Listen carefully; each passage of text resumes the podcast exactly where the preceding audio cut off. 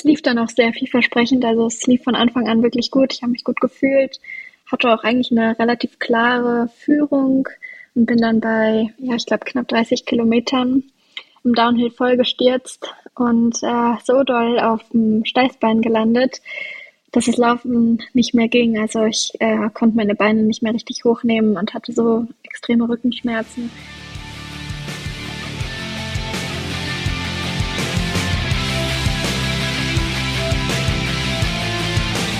Hallo und herzlich willkommen zum Trailrunning Podcast.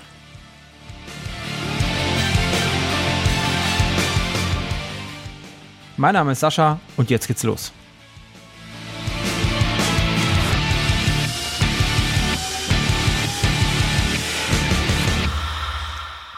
Ja, jetzt geht's los. Heute ist äh, der 16.05. Wir haben Mitte Mai und zu Gast ist heute wieder Ida Sophie Hegemann. Hallo Ida.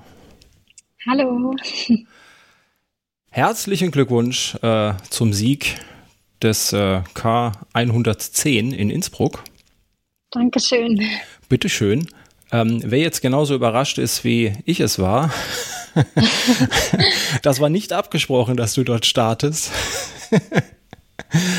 ähm, nee, das stimmt. Das stimmt, genau. Also nicht so, dass du das mit mir absprechen müsstest, aber ähm, ich war sehr überrascht. Ähm, ich habe es gerade eben im Vorgespräch schon gesagt, ich hatte mich ähm, auf diese Sendung hier vorbereitet und wir wollten ja kurz vor dem, also so einen knappen Monat quasi vor, ähm, vor der Mozart 100 wollten wir aufnehmen und ähm, nach deinem letzten Rennen in Istrien und äh, bei dem du ja gestürzt bist und dann nicht weiterlaufen konntest. Ähm, mhm. und ich habe mich schon auf eine, eine sehr depressive Episode vorbereitet und gedacht, ah, wie machen wir das jetzt? Ähm, jetzt haben wir gut, haben wir halt ähm, ein schlechtes Thema, über das wir sprechen müssen, einen Sturz und war dann entsprechend ähm, überrascht, als ich dann äh, dich durch, über die Ziellinie habe laufen sehen, quasi im Foto. Und ähm, ich glaube, da ging es äh, einigen ähnlich, ne? Oder dir quasi auch mehr oder weniger. Erzähl mal, wie war es denn so? Ja, also ich glaube, von meinem Start wussten sehr, sehr wenige Leute. Also ähm, ja, ich bis kurz vorher auch nicht so ganz. Nein, ähm, ich bin nach Kroatien zum ersten UTMB World Series Rennen dieses Jahr gefahren und war in einer Top-Verfassung, würde ich sagen. Ähm, ich war echt gut drauf. Ich war positiv gestimmt. Ich war aufgeregt, wie das vor dem ersten Rennen der Saison so sein muss. Aber ja, es lief dann auch sehr vielversprechend. Also es lief von Anfang an wirklich gut. Ich habe mich gut gefühlt, hatte auch eigentlich eine relativ klare Führung und bin dann bei, ja, ich glaube, knapp 30 Kilometern im Downhill voll gestürzt und äh, so doll auf dem Steißbein gelandet, dass das Laufen nicht mehr ging. Also ich äh, konnte meine Beine nicht mehr richtig hochnehmen und hatte so extreme Rückenschmerzen. Also ich weiß nicht, wer schon mal aufs Steißbein geflogen ist, mhm. weiß das, glaube ich. Es ist halt ein richtig eklig tiefer Schmerz. Klar, dafür ist er auch relativ schnell wieder weg. Also ähm, ich hatte, glaube ich, vier Tage Schmerzen. Dann konnte ich schon wieder laufen. Aber ja, in dem Moment ist für mich so ein bisschen Weltuntergangsstimmung gewesen, weil der Lauf lief super. Ich habe mich echt gut gefühlt. Vor allem der flache Teil wäre ja erst noch gekommen, der, der mhm. mir dann so richtig schön gelegen hätte. Ähm, ich habe mich vor allem geärgert, weil der Sturz echt meine Schuld war, wenn man das so sagen kann. Also ich bin in einem Downhill-Stück, wo wir auf so einem Pfad, der eigentlich wie ein trockener Fluss war, gelaufen sind, ähm, habe ich mich umgedreht, weil ich auf dem Stück, ja, ich war, glaube ich, in den Top Ten von den Männern unterwegs und deswegen sehr alleine. Und eigentlich im Downhill holt mich halt immer mindestens ein Mann ein. Habe ich mich halt umgedreht, weil der Downhill schon recht lang war und ich gedacht habe, hey, es holt mich niemand ein. Was, was ist da los? Bin ich überhaupt noch richtig? Und dann habe ich mich so halb umgedreht und bin mit einem Fuß weggeknickt und dachte, dass ich mich mit dem rechten Bein abfange, aber bin damit irgendwie blöd auf den Stein getreten und voll weggerutscht, sodass ich so richtig schön mit dem Steißbein zuerst gelandet bin und auch mich gar nicht abgefangen habe. Also ja, es war ein super ärgerlicher Sturz. Es ging super schnell und die Enttäuschung war richtig groß. So lässt es sich, glaube ich, ganz gut zusammenfassen. Mhm. Jetzt ähm, erinnert man sich vielleicht an Bilder von dir. Ähm, also du bist ja re relativ hart im Nehmen, ne? Ähm, das haben wir ja schon mitbekommen, dass du auch mit äh, Verletzungen, mit ja. äh, diversen Blessuren trotzdem noch weiterläufst und äh, dementsprechend. Äh ja, also ich habe es auch versucht, muss ich sagen, zu geben. Ich bin noch 500 Meter etwa weiter gelaufen. Ähm, und dann, es war nämlich dann relativ flach, also es war echt schon am Ende vom Downhill. Und dann ging es das erste Mal wieder leicht hoch und da habe ich dann gemerkt, okay, das geht gar nicht. Mhm. Dann bin ich kurz stehen geblieben, habe es nochmal versucht und dann kamen die Tränen und ich habe gedacht, oh, so ein Scheiß. Ja. Und das beim also ersten Rennen der Saison. dazu. Mhm. Ja, ja. Ähm, es darf eigentlich nicht passieren. Man darf nicht unkonzentriert im Downhill sein. Man darf nicht leichtsinnig sein. Man darf sich nicht umdrehen. Man muss sich immer voll auf den Weg konzentrieren. Das war echt so meine eigene Schuld. Ich denke, es passiert mir nicht wieder. Nächstes Mal schaue ich vielleicht unten, wenn ich am Downhill angekommen bin, ob ich richtig bin. Zumal ich eigentlich auch äh, sonst keinen Anlass gehabt hätte zu denken, was ich falsch war. Es war einfach echt aus so ein bisschen Kopfsache, weil ich dachte, hä, es holt mich immer ein Mann im Downhill ein, was ist hier los?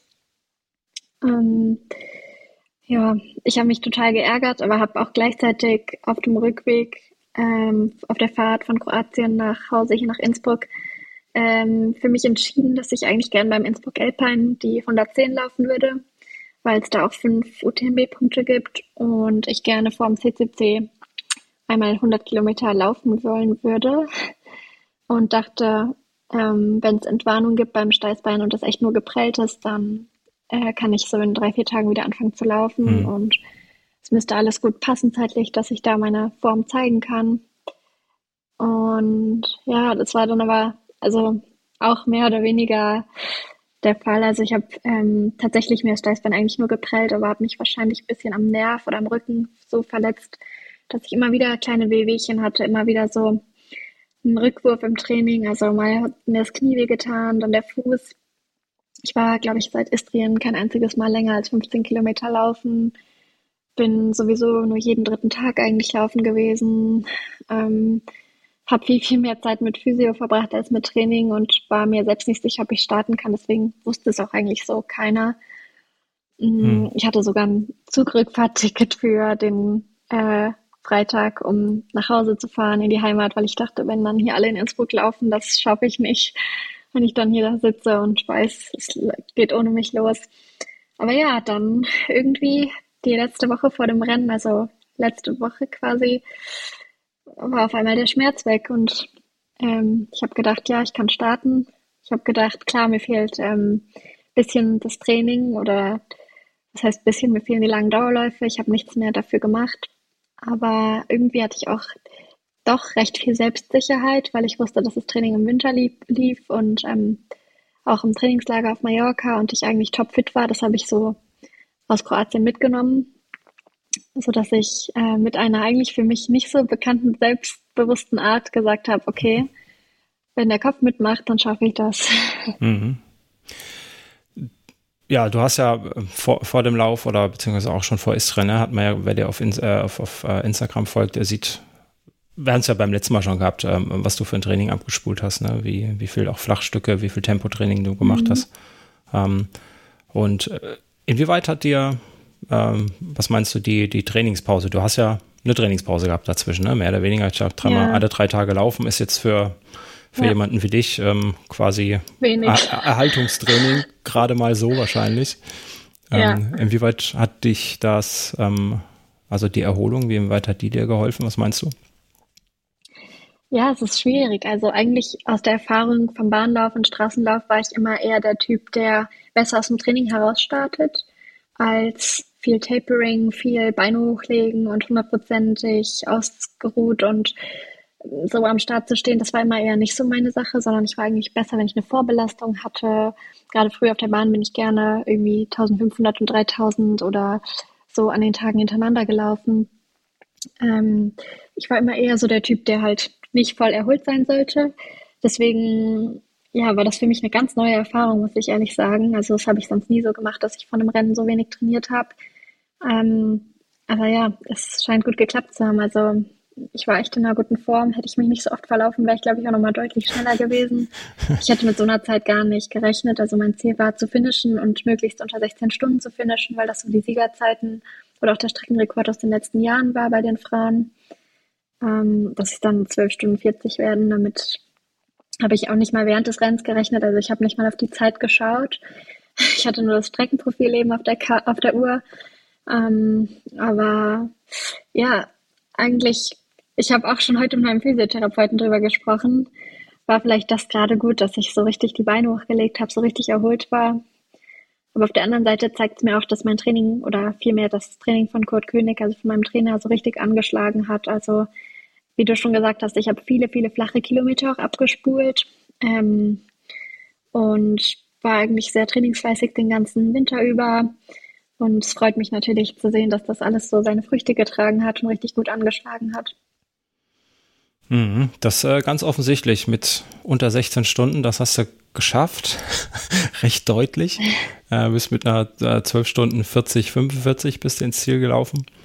Ähm, selbstverständlich dann als erste Frau mit, was haben wir hier, 20, äh, 40, 42 Minuten Unterschied zu, zur zweiten, ne? Zur Lisa Mehl. Ja, zur Lisa, genau. Auch eine gute Ultraläuferin, also.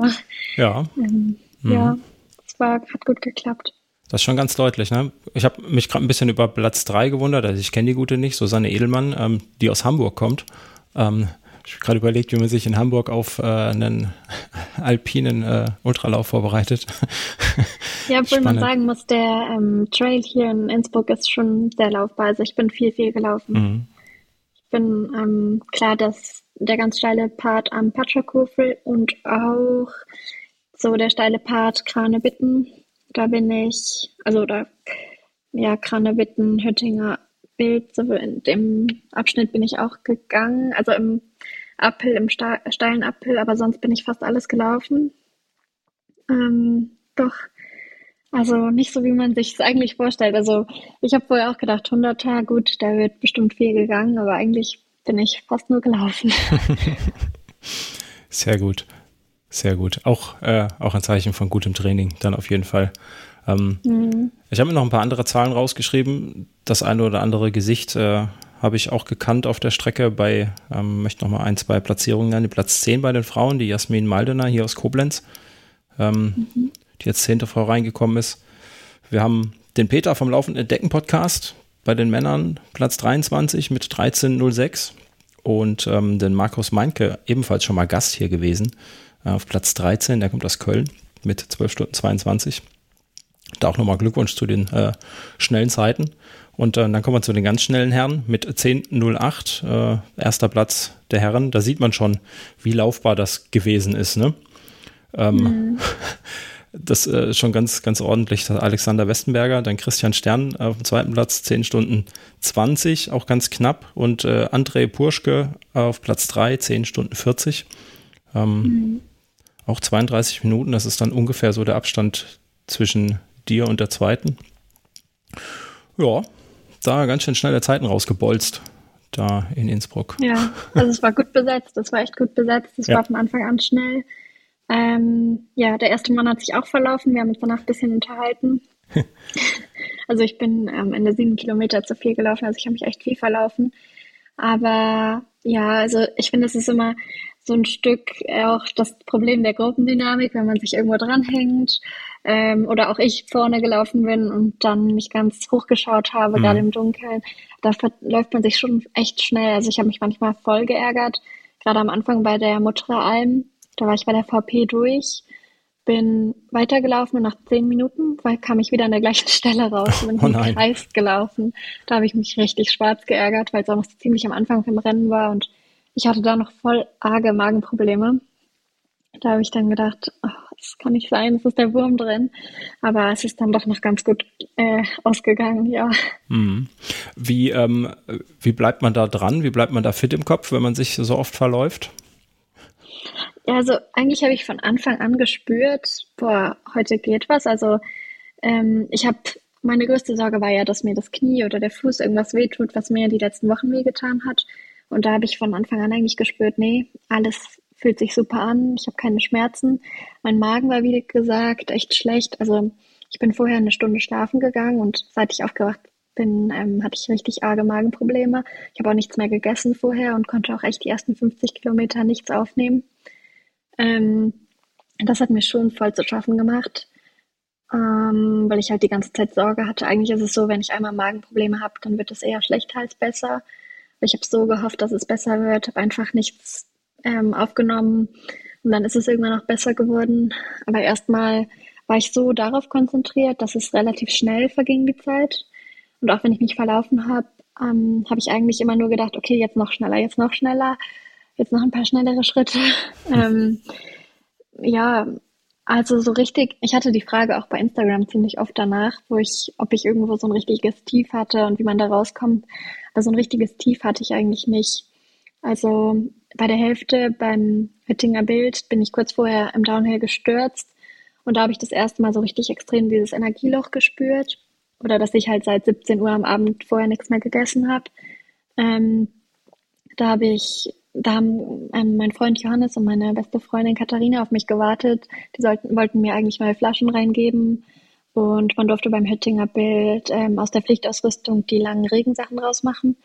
Aber da bin ich nicht angehalten bei ihnen und habe gesagt, wenn ich jetzt stehen bleibe, dann steige ich aus. Mir geht's so schlecht. Ich brauche so dringend irgendwas für den Bauch oder für den Magen. Und dann lasst mich weiterlaufen. Dann bin ich einfach weitergelaufen. Und ab da wurde es eigentlich schlagartig besser. Also Johannes hat mir noch hinterhergerufen, versuch jetzt das aufzunehmen, was du, was dir fehlt. Und ab jetzt kennst du die Strecken. Es muss dich anfühlen wie zu Hause und aber jetzt wird's leichter und dann hat noch irgendein anderer Läufer, der mit mir gelaufen ist, so gesagt, boah, deine Pace, das ist super, das ist so beruhigend, hinter dir herzulaufen.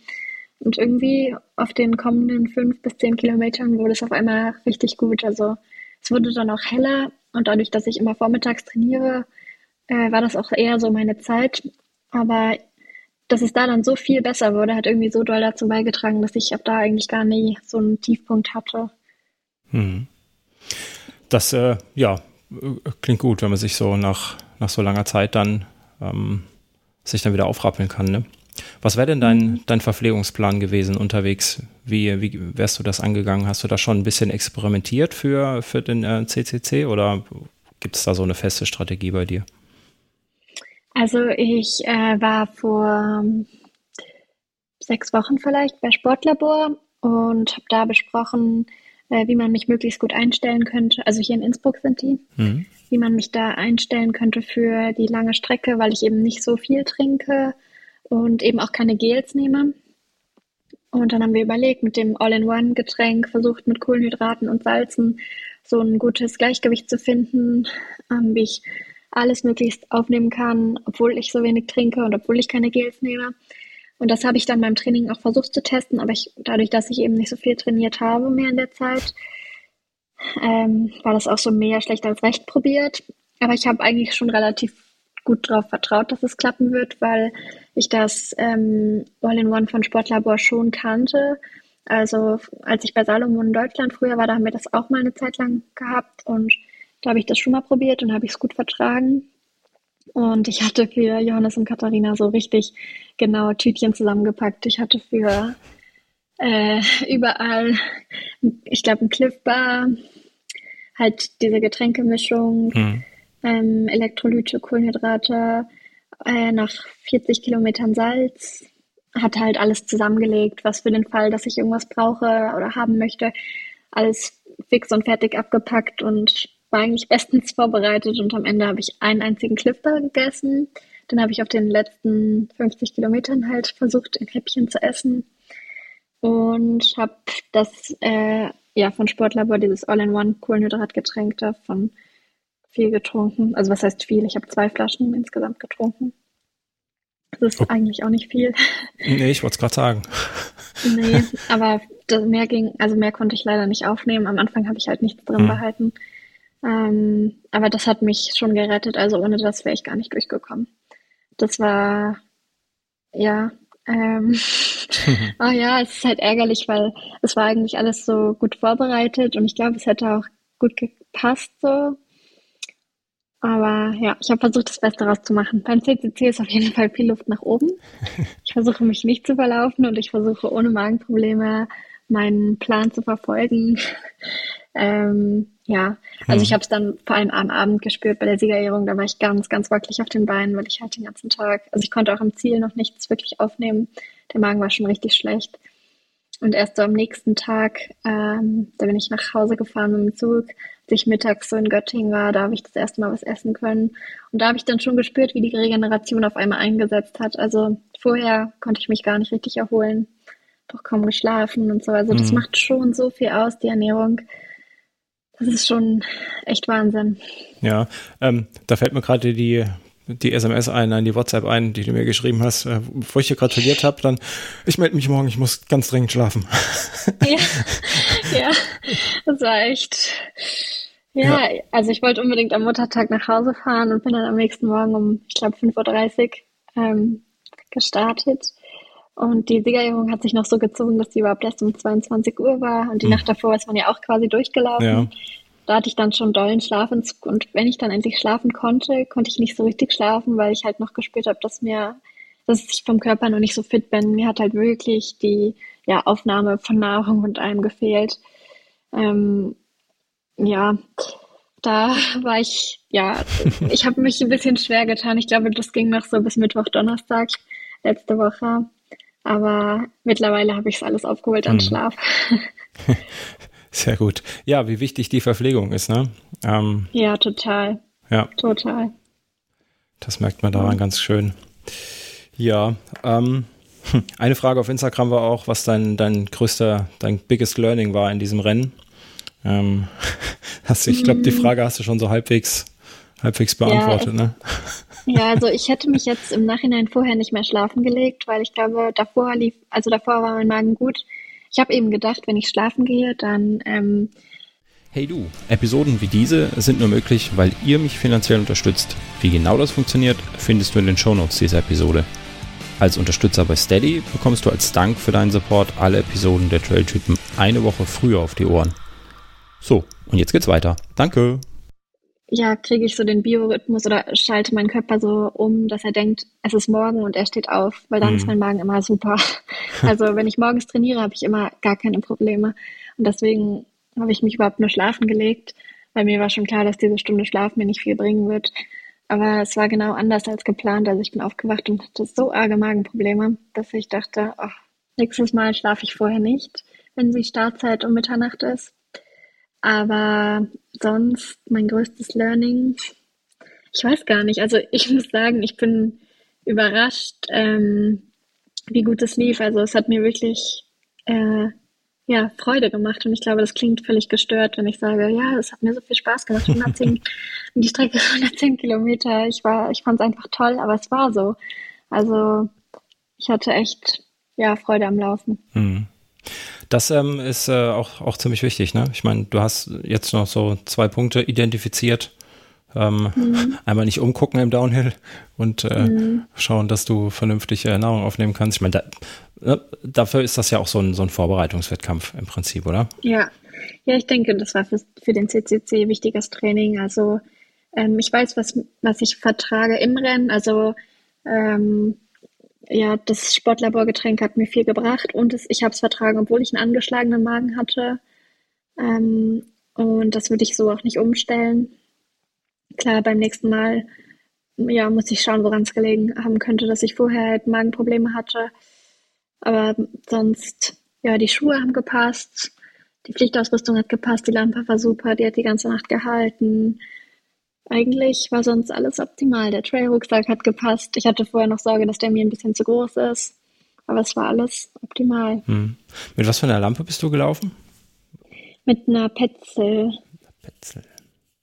genau, so eine ganz leichte. Mhm. Die ganze Nacht gehalten, hatte auch noch eine Ersatzlampe mit für den Notfall, aber das war super und ich habe sie gar nicht gespürt. Das ist auch wichtig, ne? Wenn man da so einen Klotz auf dem, auf dem Kopf hat. Ja, voll. Ja. Mhm. Und eigentlich bin ich da relativ empfindlich, weil, also ich weiß nicht, ob man das sieht, aber ich laufe halt nie mit Sonnenbrille, ich laufe nie mit Stirnband, höchstens mit Cappy, wenn es richtig sonnig ist. Mhm. Ähm, ich bin da schon relativ empfindlich, aber die Lampe habe ich gar nicht gespürt. Gut, ohne wird's auch schlecht in der Nacht, ne? Da muss man sich dann auch. Ja, es gehört auch zur Pflichtausrüstung, also da hätte ich mir gute Argumente einfallen lassen müssen. Ja, ähm, ich habe mal einen Läufer getroffen, der immer mit Handlampe gelaufen ist. Ähm, das wird jetzt wahrscheinlich, Wow. glaube ich, nix bei, weiß nicht, ob das erlaubt ist bei offiziellen Wettkämpfen. Das weiß Ähm, ich auch nicht. Großen? Aber ich muss sagen, wenn immer jemand hinter mir war, also es waren zeitweise immer so zwei, drei Männer hinter mir, die halt dann auch meinten, boah, du läufst so eine äh, beruhigende Pace, immer gleichmäßig, Wahnsinn, weil ich bin halt wirklich vom Start weg. Ich bin nicht einmal zu schnell gelaufen. Also klar, die, was heißt, ja, die ersten zwei, drei Kilometer waren ähm, so, also die eher flacheren Kilometer waren im Vier-Minuten-Schnitt und mein Kilometer 97 oder mein Kilometer 103 waren auch immer noch im Vier-Minuten-Schnitt. Also im Flachen bin ich immer relativ gleichmäßig gelaufen mhm. und habe das halt von Anfang an auch so durchgezogen, nicht mit so schnell starten. Ähm, und wenn die hinter mir gelaufen sind, dann hatte ich immer so viel Licht, dass ich immer dachte, okay, meine Lampe ist komplett überflüssig. Aber ja klar, also es ist natürlich nicht immer so gewesen. Gerade ja, dann im Hellen bin ich fast nur noch allein gelaufen. Ab Kilometer 60 war ich, glaube ich, komplett allein. Äh, da ist es dann was anderes. Aber gerade so da am Anfang habe ich noch gedacht, ja, und vor allem alle Männer so ein bisschen größer als ich, leuchten schön über mich und mhm. an mir vorbei.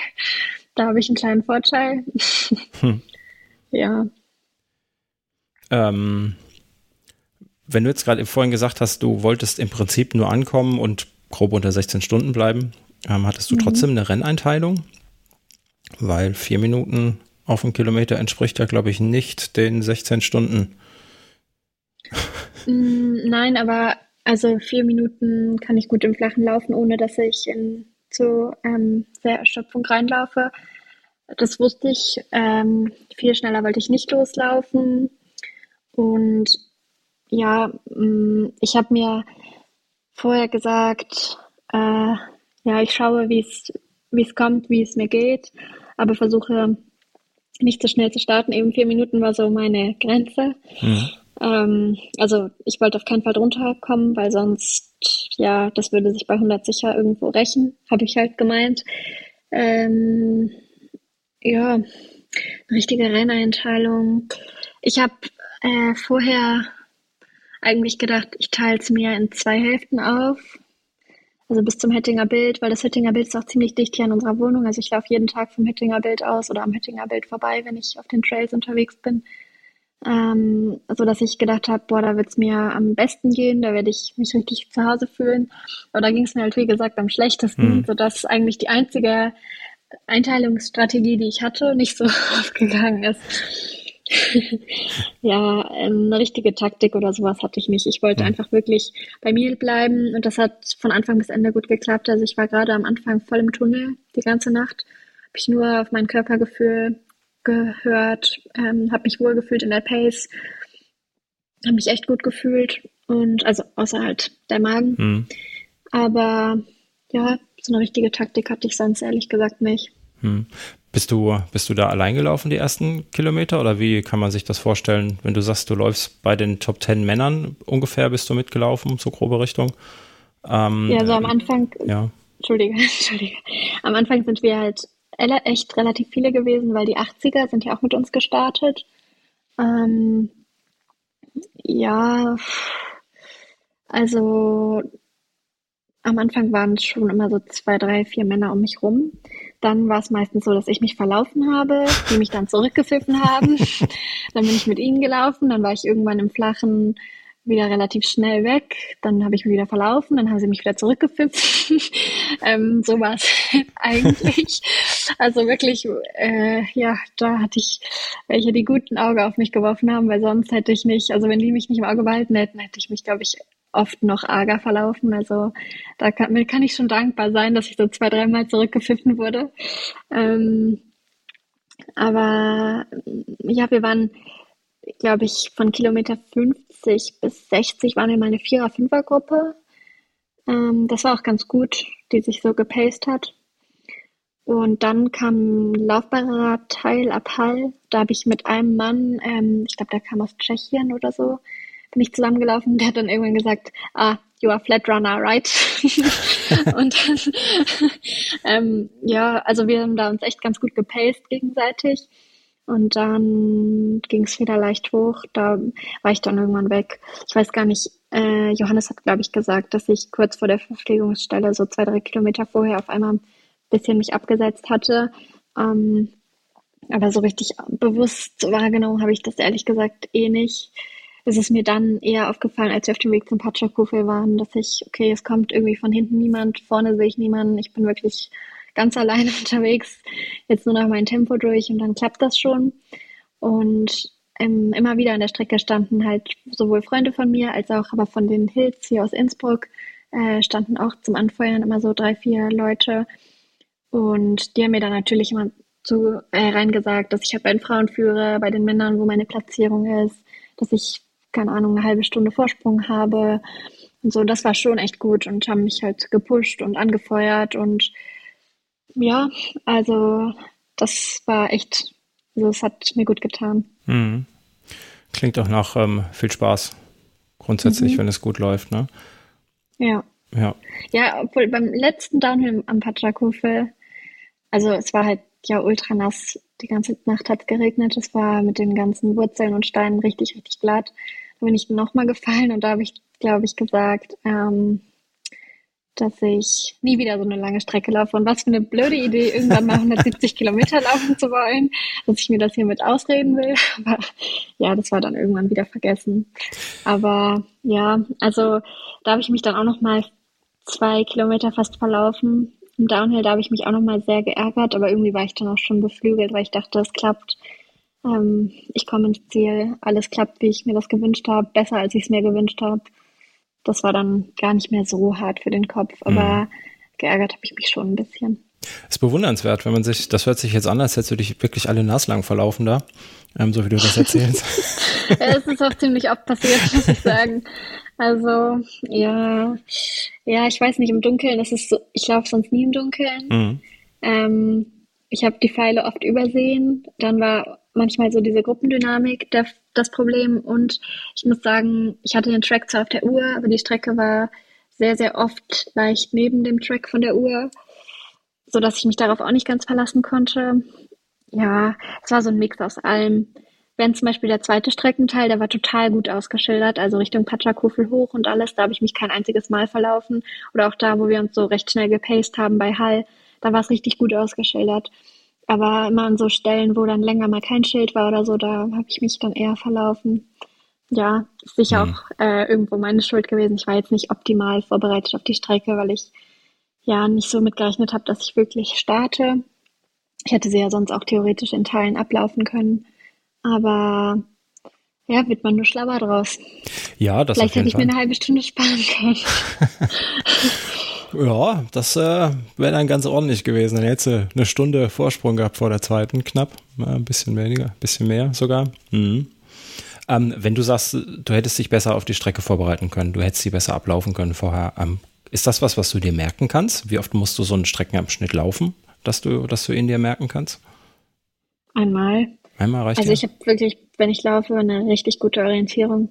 Deswegen, also wenn ich wo laufe, wo ich noch nie vorher gelaufen bin oder wenn ich wohin komme, wo ich noch nie gelaufen bin ähm, oder war, dann gehe ich als erstes immer laufen, weil dann habe ich einen guten Überblick, wo was ist.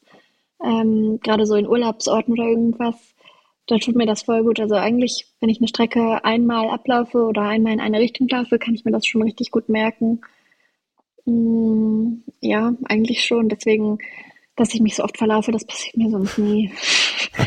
war ehrlich, ja. Aber natürlich ist es auch ein Stück, ähm, dadurch, dass es um Innsbruck rumging, ich hier viel trainiere, viel auf den Trails unterwegs bin, aber doch irgendwie anders als jetzt die Strecke war, auch so ein bisschen zum Verleiten gewesen, mich zu verlaufen. Mhm. Also an Stellen, wo ich dann zu anderen Almen eigentlich immer die Abzweigung nehme oder so, habe ich dann halt gar nicht so richtig drüber nachgedacht, dass ja die Strecke jetzt anders ist oder das war vielleicht auch so ein bisschen das Problem. Vielleicht wäre es gut gewesen, wenn ich nicht Ort, Ortskennerin gewesen wäre. Mhm. Ja, stelle ich mir auch schwierig vor, ne? wenn man normalerweise immer links abbiegt und dann ähm, genau, meint der Veranstalter, genau. es geht aber jetzt rechts lang. Und man dann so in ja, seinem... bin, ganz genau, und ich bin einen Tag vorher mit dem Philipp Außerhofer noch laufen gewesen. Ähm, und der hat mir dann noch gesagt, wir sind so ein kleines Stück abgelaufen, auch vom beim Höttinger Bild lang, weil das halt hier bei mir zu Hause ist. Äh, und hat gesagt, schau, hier habe ich mich letztes Jahr voll verlaufen, hier musst du dann links hoch. Und da habe ich gesagt, boah, ja, da wäre ich auch dran vorbeigelaufen. Und an der Stelle musste ich an ihn denken, aber so oft an der Strecke habe ich halt gedacht, oh je, das könnte ich ihm nächstes Mal erzählen, da habe ich mich verlaufen. ja. Hm. Aber naja. spannend, weil nächstes Jahr ja eben diese Trail- und Berglauf-WM hier in Innsbruck sein soll. Mal schauen, vielleicht ist von der Ultrastrecke was auf der, oder von der Ultradistanz was auf der Strecke. Das wäre schon cool. Und dann wäre ich natürlich besser vorbereitet. Hm. Ja, schön. Wie ist das denn, wenn man, wenn man auf seiner Heimstrecke wettkämpft? Ähm, ich kann mir das so, hier gibt es ja keinen Wettkampf bei mir, der auf meiner Heimstrecke läuft, aber ähm, du hattest ja eigentlich gar keine Zeit an dem Wochenende, ne? Das, das ist auch so ein Ding, wo du, wo ich gelesen habe, dass du da startest. Dann habe ich erstmal meine Notizen geguckt und hat sie das gesagt, dass sie da starten will? Nochmal kurz die Episode durchgehört. Ich so, eigentlich hat sie doch gar keine Zeit. Ähm. ja, ja, eigentlich, also klar, wenn ich ähm, Istrien gelaufen wäre, dann wäre es auch nicht vernünftig gewesen von der Erholungszeit her. Aber dadurch, dass ich eben nur 30 Kilometer gelaufen bin und ähm, mich so fit gefühlt habe und nicht so, als wenn ich an meine Grenzen gegangen wäre, ähm, hatte für mich der Zeitpunkt gut gepasst, noch ein Rennen zu laufen. Und dann war an dem Wochenende halt auch der Wings for Life World Run. Mhm. Und eigentlich, ähm, ja, wäre ich da vielleicht mitgelaufen. Deswegen geplant war das nicht. Es war auch ein richtig stressiges Wochenende oder eine richtig stressige Woche. Also äh, klar, mich unterstützt und supportet halt mein Freund Johannes, aber der war, wir haben uns fast die ganze Woche nicht gesehen. Der war total eingebunden bei der Arbeit. Ähm, auch mit der Golden Trail National Series, die zeitgleich im Chiemgau war. Dann war Salomon ja auch Hauptsponsor in Österreich beim Wings for Life World Run. Dann musste er nach Wien. Mhm. Also wir haben uns eigentlich nur in der Nacht während meines Laufes gesehen. Und da musste er die ganze Zeit wach bleiben, um mich zu supporten. Ich glaube, der war, hat die ganze Woche da nicht mehr als drei, vier Stunden im Schnitt geschlafen. Also es war, die Woche war eigentlich anders geplant und es hat überhaupt nicht reingepasst. Ähm, aber ja, es ist aufgegangen. Manchmal klappt es auch, wenn die Vorbereitung eher suboptimal ist, würde ich sagen. Ja, ganz offensichtlich. Und ähm, wie gut der Support ist, haben wir in der letzten Episode schon, schon ja. erzählt. Genau. Kann ja, man nicht nein, oft genug also, erzählen, aber ja. Das stimmt. Nein, also gerade bei einem Hunderter ähm, ja, braucht man eigentlich ein Support-Team. Und auch wenn das bei mir jetzt verpflegungstechnisch nicht so geklappt hat, hat es mir total viel gegeben, dass die zwei immer wieder an der Strecke standen und mir gesagt haben, dass sie an mich glauben, dass ich super mache, dass ich super fit aussehe.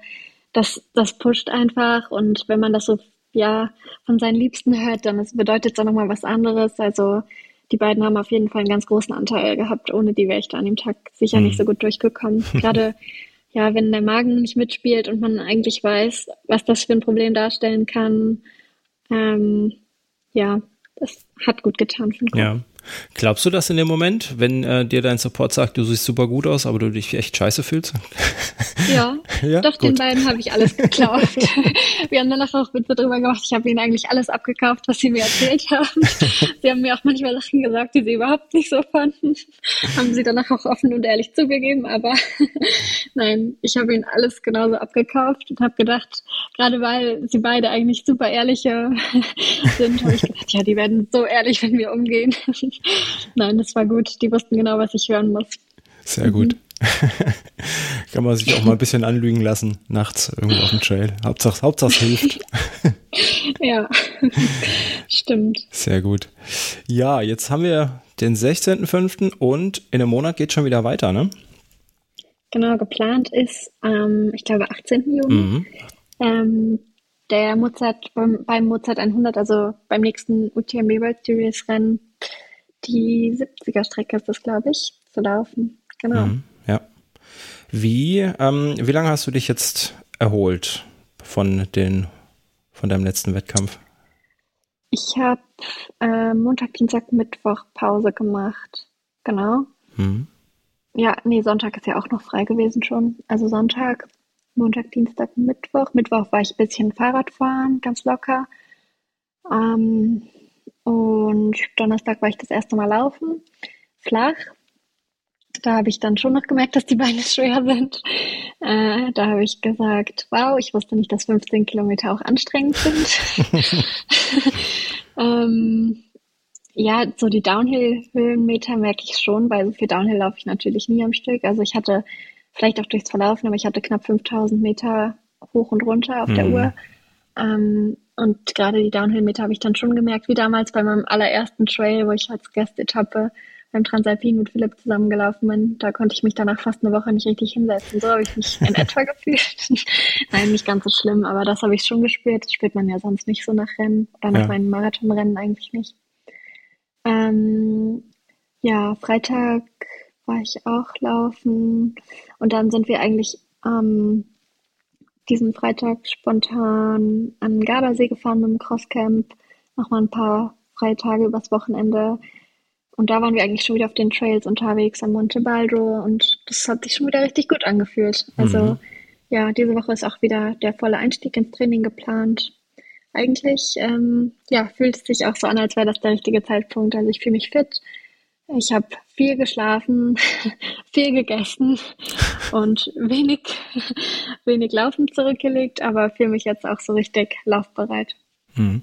Wie, äh, wie warm war das Wasser oder wie kalt war das Wasser im See? Schon sehr kalt, aber wir waren relativ viel im Wasser. Also es war nämlich so warm, aber es war schon, oh, ich weiß nicht, wie kalt es war, aber es war schon arg kalt. Ja, ich würde sagen, keine 15 Grad. Mhm. Trotzdem springst du da einfach so rein, ja. Ja. Ja, na dann. Aber, aber, du hast ja auch erzählt, dass du, dass du gerne Eis badest, ne? Dass ihr euch genau, so eine genau, Tonne genau. da gebaut habt. Von daher bist du ja hart im Nehmen. Sehr gut. Ja, hatte dein Physio heute viel Arbeit mit dir? Mm, nein, also ich glaube, wenn man so viel Kilometer macht, dann gibt es immer Baustellen, würde er jetzt sagen. Aber im Großen und Ganzen habe ich ihm ganz gut gefallen. Sehr gut. Ja. Ja. Wie ähm, planst du jetzt deinen nächsten Monat? Machst du, machst du noch mal Pause vor dem, äh, vor dem nächsten Rennen? Jetzt keine vier Wochen, aber oder gehst du den jetzt dann wieder aus äh, vollem Training an, wie du das gewohnt bist? Also ich bin gespannt, was Kurt geplant hat. Ähm, ja, also ich muss sagen, ich vertraue da voll auf sein Training, weil ich habe jetzt gesehen, wie gut es anschlägt und ich habe mich die ganze Zeit schon sehr fit gefühlt, aber dass es so gut klappt, da ist so eine Rennbestätigung dann auch nochmal schön. Ähm, bin mal gespannt, aber ich gehe davon aus, dass die Woche davor Tapern sein wird. Und ja, ich bin auch mit der Uni relativ gut ausgelastet. Also ich mache gerade parallel die Bachelorarbeit. Die ist auch Ende Juni fertig. Deswegen bin ich da nochmal relativ viel eingespannt. Und jetzt, wo wieder alles in Präsenz ist, ist das auch eher zeitintensiv mit in die Uni und zurück und ja, ist nochmal was mhm. anderes, als wenn man das nur von zu Hause aus macht, über Zoom. Ähm, ja, ich bin gespannt, wie das Training aussieht. Also ich denke mal, wir werden nochmal schnellere Sachen machen, Intervalle und sowas, auch im Flachen nochmal Tempodauerläufe, aber auch nochmal vielleicht einen Langdauerlauf. Ja, ich bin gespannt. Mhm. Ja, ich bin auch gespannt. Wir werden es verfolgen auf Instagram. Du wirst uns ja wieder auf deine Trainingsläufe mitnehmen. Genau. Und ähm, dann drücke ich dir die Daumen für den Mozart. Dankeschön. Und ich hoffe, es läuft gut und ich habe danach einiges Positives zu berichten und, ke und keine Magenprobleme gehabt. Das wäre so mein Wunsch. Genau, dran denken. keine Schmerzen. Essen, nicht umschauen, einfach weiterlaufen. Genau. Und wir hören uns dann nach Mozart. Ich sage vielen Dank, Ida und äh, dir noch einen schönen Resttag. Bis dann. Ciao. Ciao.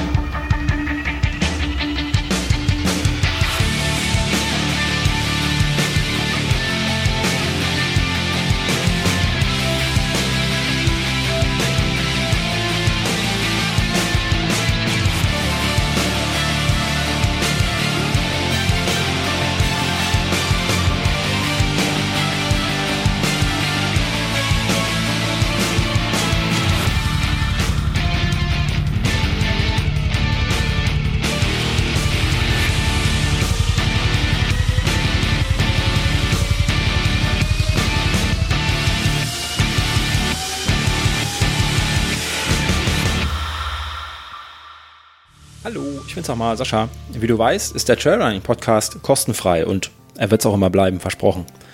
Damit mir das gelingt, kannst du mich, wie einige andere auch schon, bei der Produktion unterstützen. Dafür schon mal ein dickes Dankeschön an euch da draußen. Das geht ganz einfach, zum Beispiel durch einen Dauerauftrag, per Steady oder per PayPal. Wie genau du mich unterstützen kannst, findest du unter trailrunnerstock.de slash supporter. Wenn du Fragen oder Anregungen zum Podcast oder auch gerne zum Blog hast, dann schick mir einfach eine E-Mail an info@trailrunnerstock.de. Und wenn du einfach nur ein bisschen mein Ego streicheln möchtest, dann bewerte doch den Podcast auf iTunes oder irgendeiner anderen Plattform, die dir diese Möglichkeit bietet. Vielen Dank. Tschüss.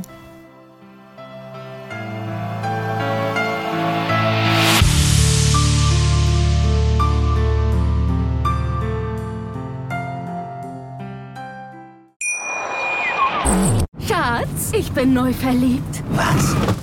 drüben. Das ist er. Aber das ist ein Auto. Ja, eben. Mit ihm habe ich alles richtig gemacht. Wunschauto einfach kaufen, verkaufen oder leasen. Bei Autoscout24. Alles richtig gemacht. Wie baut man eine harmonische Beziehung zu seinem Hund auf? Puh, gar nicht so leicht. Und deshalb frage ich nach, wie es anderen Hundeeltern gelingt, beziehungsweise wie die daran arbeiten. Bei Iswas Dog reden wir dann drüber. Alle 14 Tage neu mit mir, Malte Asmus und unserer Expertin für eine harmonische Mensch-Hund-Beziehung, Melanie Lippisch. Iswas Dog mit Malte Asmus. Überall, wo es Podcasts gibt.